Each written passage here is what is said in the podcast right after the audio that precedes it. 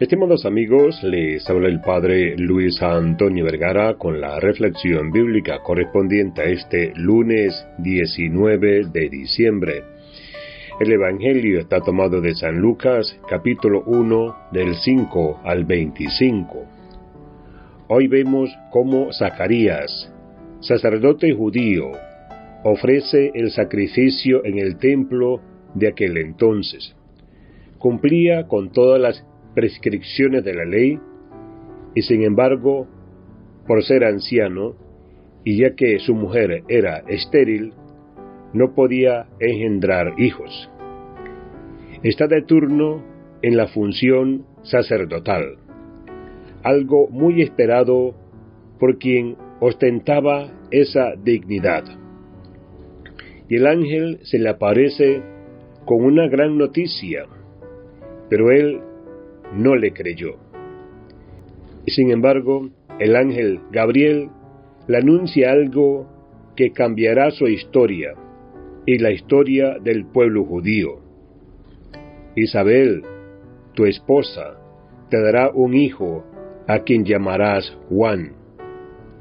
Él será para ti un motivo de gozo y de alegría, y muchos se alegrarán de su nacimiento porque será grande a los ojos del Señor.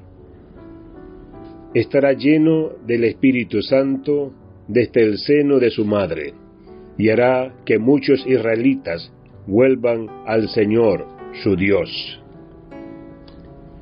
Ese que se gestaría en el seno de Isabel no es otro que Juan el Bautista, signo de las obras del Señor. Dios no se deja guiar por el obrar humano. Él realiza su obra con la colaboración humana, aunque ella falte.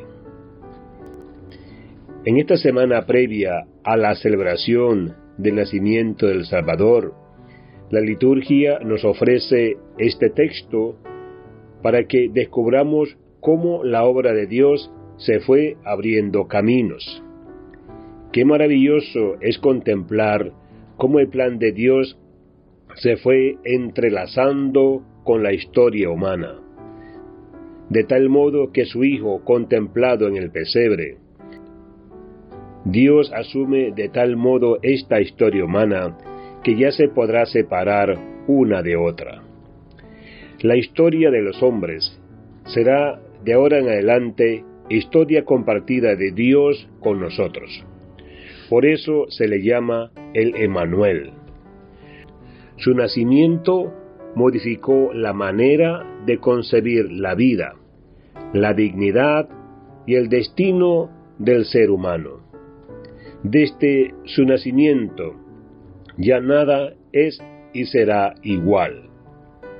Cuando todos intercambien regalos en esta Navidad, no nos olvidemos de presentarnos ante el niño y ofrecerles nosotros también el regalo de nuestro corazón, la verdad de nuestra vida y el anhelo de recibirlo en nuestras familias.